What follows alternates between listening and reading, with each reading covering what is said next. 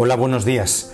Seguimos escuchando en la primera lectura la carta a los hebreos y hemos llegado al capítulo noveno que nos habla de la eficacia del único y definitivo sacrificio de Jesucristo, sacrificio en el cual el Señor derramó su propia sangre que nos ha conseguido la salvación, la liberación, la redención eterna y ha hecho que el Señor sea el sumo sacerdote de los bienes definitivos, es decir, aquel que nos bendice y nos comunica los bienes que nos dan la vida eterna.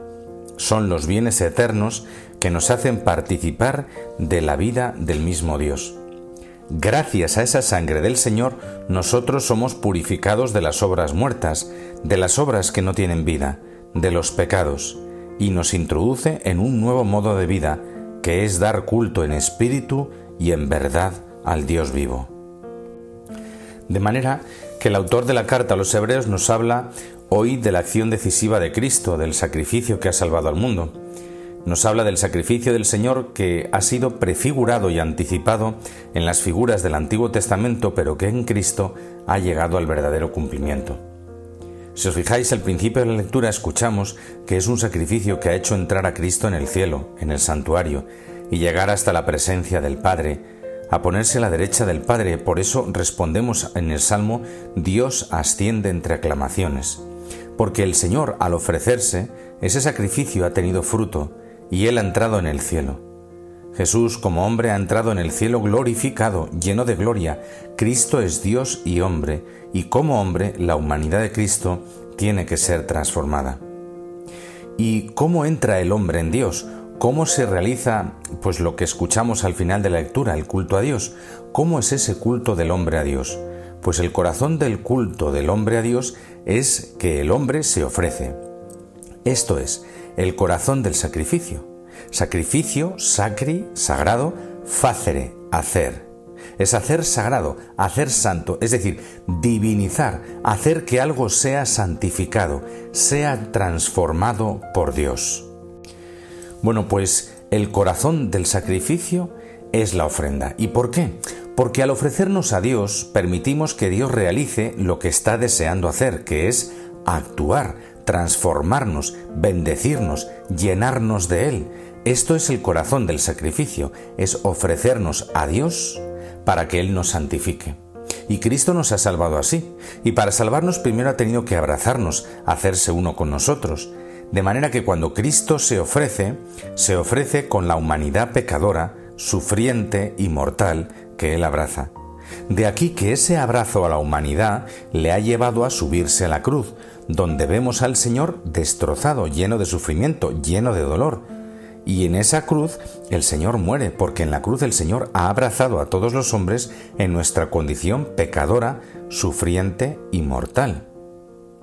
Y dice el autor de la carta a los Efreos, se ofreció a sí mismo en virtud del Espíritu Eterno, consiguiendo la redención eterna. Por lo tanto, Cristo hace esto lleno del Espíritu Santo y se ofreció al Padre por todos nosotros. El Padre acogió esta ofrenda y lo resucitó de entre los muertos. Jesucristo se ofreció movido e impulsado por el Espíritu Santo, de manera que ese mismo Espíritu es el que nos tiene que enseñar a nosotros a ofrecernos con Jesucristo en la misa.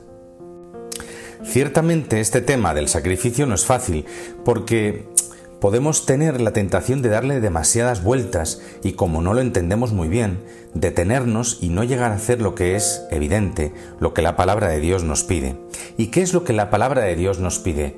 Pues mira, que nos ofrezcamos con Cristo y como Cristo.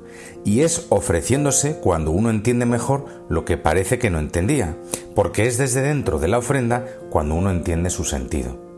Y esto es lo que ha salvado al mundo, porque Cristo no ha salvado al mundo solo haciéndose hombre, ni ha salvado al mundo haciendo milagros, ni ha salvado al mundo enseñando.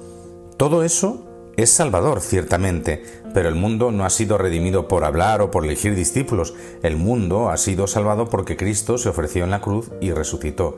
Y resucitando, ascendió a los cielos y ofreció una ofrenda sacerdotal al Padre que nos ha ganado el don del Espíritu Santo a todos. Y eso que es el corazón de la vida del Señor, el corazón de la salvación, ciertamente el Señor lo ha perpetuado ¿dónde? en la Eucaristía. Lo más importante de Cristo es lo que Cristo nos ha dejado en la Eucaristía, porque en la Eucaristía es verdad que escuchamos su palabra, pero lo más importante, además de eso de la Eucaristía, es que escuchando la palabra de Dios se realiza lo que el Señor dice. El gran problema que tenemos, a mi manera de ver, ¿no? en nuestra vivencia en la Iglesia, es que a veces vivimos la Eucaristía sin la debida actitud interior adecuada. Vemos que ahí sucede algo grandioso que no entiendo muy bien, pero luego yo comulgo que me encanta. La misa se nos ha dado para que descubramos que Cristo se ofrece aquí y ahora, invitándonos a ofrecernos con Él y como Él. Si venimos a misa y no nos ofrecemos, no hemos hecho algo decisivo de lo que depende el fruto de la misa, porque podemos comulgar tropecientas veces, pero no por mucho comulgar las comuniones tienen mucho fruto, porque el fruto de la misa depende de lo que nosotros vivamos en ella. Quien no escucha y dice sí a la palabra condiciona el fruto de todo lo que viene después. Quien escucha la palabra y dice sí, entonces ya se abre a lo que viene después. Y lo que viene después no es comulgar, es ofrecerse. Quien dice sí y se ofrece puede luego recibir al Señor y el fruto de la comunión. La carta a los hebreos es un texto decisivo para entender a Cristo, pero ciertamente de que entendamos lo que nos dice la carta a los hebreos depende que entendamos y vivamos la misa porque al Señor le importa que la entendamos bien y que la vivamos cada vez mejor.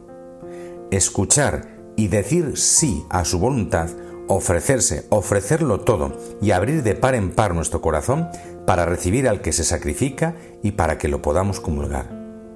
Esto es lo que tenemos que ir viviendo día a día en la misa, porque esto es el corazón y el centro del cristianismo, la Pascua de Cristo, Cristo ofrecido y resucitado. Señor, te pedimos que en este día nos concedas la gracia de entrar cada vez más en el santo sacrificio del altar, que nos sumerjas cada vez más, Señor, en el misterio maravilloso de la misa, el sacramento de tu amor, para que adorando lo que acontece, podamos irradiarlo y vivirlo. Feliz día para todos. Amén.